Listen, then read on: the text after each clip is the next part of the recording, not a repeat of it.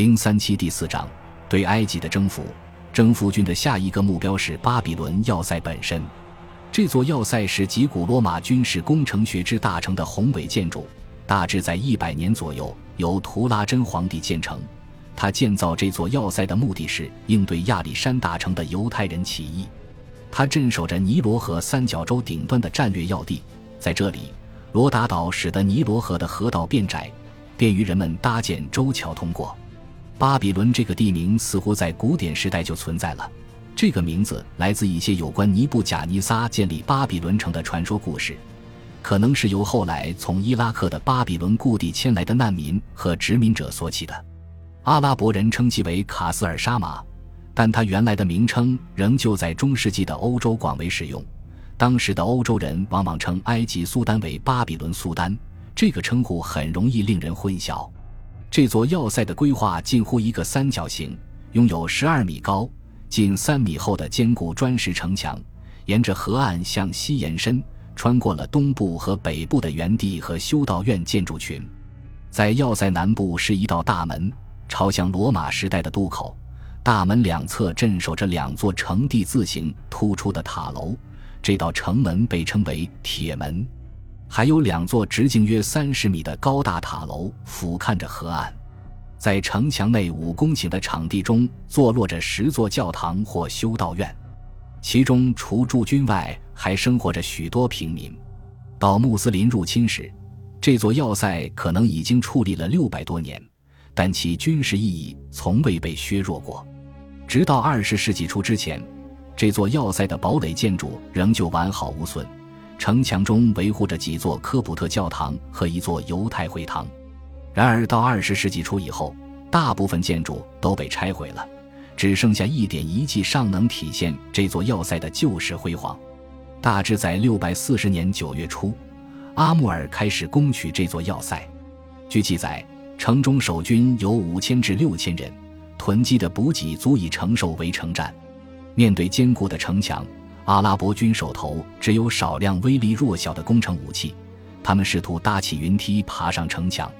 假如有援军前来解围，或者周边乡村地区的民众能够广泛自发支持拜占庭军，这座要塞很可能可以坚守成功。但拜占庭援军并没有到来，而且居鲁士对科普特人的迫害政策使得当地人对他不屑一顾，甚至满怀敌意。与此同时，巴比伦要塞内的守军仍在坚持。这场围城战缺乏连贯一致的历史记载，只有一些有所修饰的意识，意图表现当时穆斯林尚武的清教主义情怀。在其中一则轶事中，祖拜尔和乌巴达在祷告时被敌人突袭，但他们当即跃上战马，将袭击者赶回了城堡。拜占庭人撤退时，他们扔下了值钱的佩戴和首饰。想要让阿拉伯人停下脚步抢夺他们，但穆斯林像往常一样，对这些世俗财物不屑一顾，直追敌人到城墙脚下。在这里，乌巴达被城墙上掷来的一块石头所伤，然后这两位英雄返回去继续完成他们的祷告，将价值连城的战利品留在了原地，分文不取。六百四十一年三月，希拉克略皇帝去世和帝国陷入继承危机的消息传来。这件事显然打击了守军的士气，提振了阿拉伯军的斗志。因为之前阿拉伯人似乎仍然对希拉克略皇帝怀有一定程度的敬畏之情。既然援军近期内已无希望到来，这座要塞的陷落也指日可待了。六百四十一年四月九日，也就是复活节后的星期一，拜占庭军终于投降了。他们将这座宏伟的堡垒拱手让与阿拉伯军，便撤离了。他们带走了一些黄金，但抛弃了许多武器装备。根据故事的其中一个版本，祖拜尔最终攻下了城池。他搭起云梯，一边攀爬城墙，一边高呼“真主之大”。听到他的战吼，穆斯林军立时大举进攻要塞，守军随即失去斗志，开城投降。表面上看，这段记载运用了阿拉伯文献惯用的叙述手法。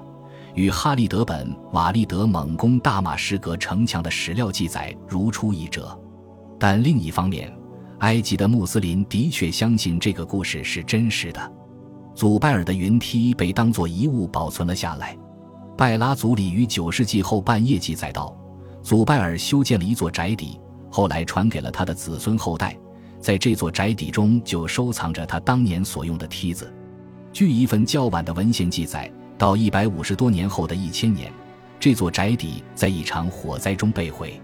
这个故事中讲述的事实也十分重要，因为巴比伦要塞的沦陷对埃及的拜占庭势力造成了灾难性打击，这为罗马人带来了极大的悲痛。同时代的科普特历史学家尼基乌的约翰带着有点幸灾乐祸的语气记载道：“他很确定拜占庭军失败的原因，基督为那些信仰他的人献出了生命，而他们却无心荣耀我主及寻求救主耶稣基督的救赎。”尤其他们还迫害了正统教会的基督徒。围城期间，似乎科普特人的领袖都被囚禁在要塞中。在复活节的星期日，这些囚犯都被释放出来。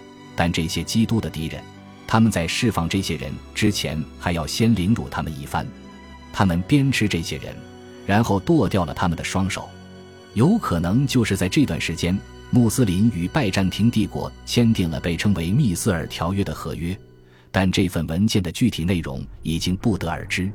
这份合约在很多地方与欧迈尔和耶路撒冷签订的那份协约相似，很有可能是以那份合约为蓝本起草的。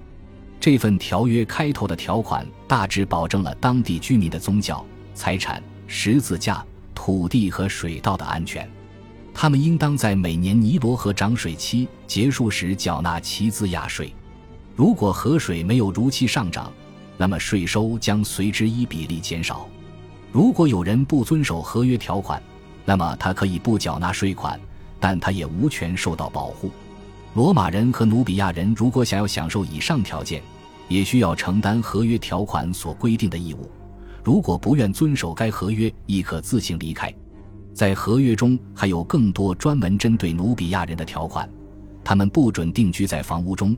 而且那些接受条约的人应当献出许多奴隶和马匹，作为回报，他们被保证不受袭掠，并且他们的商贸活动不被扰乱。这份条约在祖拜尔和他的儿子阿卜杜拉的见证下，由瓦尔丹起草完成。这份条约只是目前留存的那些与埃及当地民众签订的、各自略有不同的条约中的一份。在许多条约文本中，除穷人外，成年男性每人应当缴纳两蒂纳尔金币。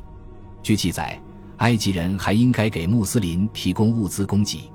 每位地主 （diar） 应提供二百一十千克小麦、四升油、四升蜂蜜和四升醋。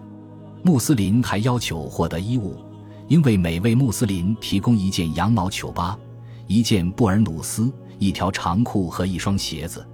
这些南阿拉伯人可能十分不适应埃及冬季偏凉的天气。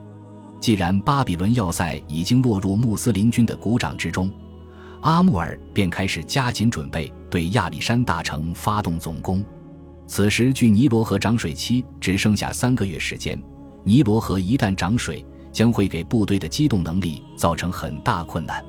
要塞的城墙已经被修复完毕并加以修缮。然后他命人修复了尼罗河上的舟桥。根据一则阿拉伯传说故事记载，就在阿穆尔准备拔营出征时，一只鸽子飞来他的帐篷里筑巢。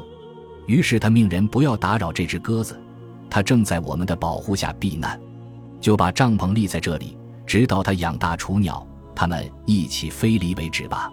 然后作者还给这则故事加上了一个结尾：穆斯林军还留下了一个哨兵守卫这座帐篷。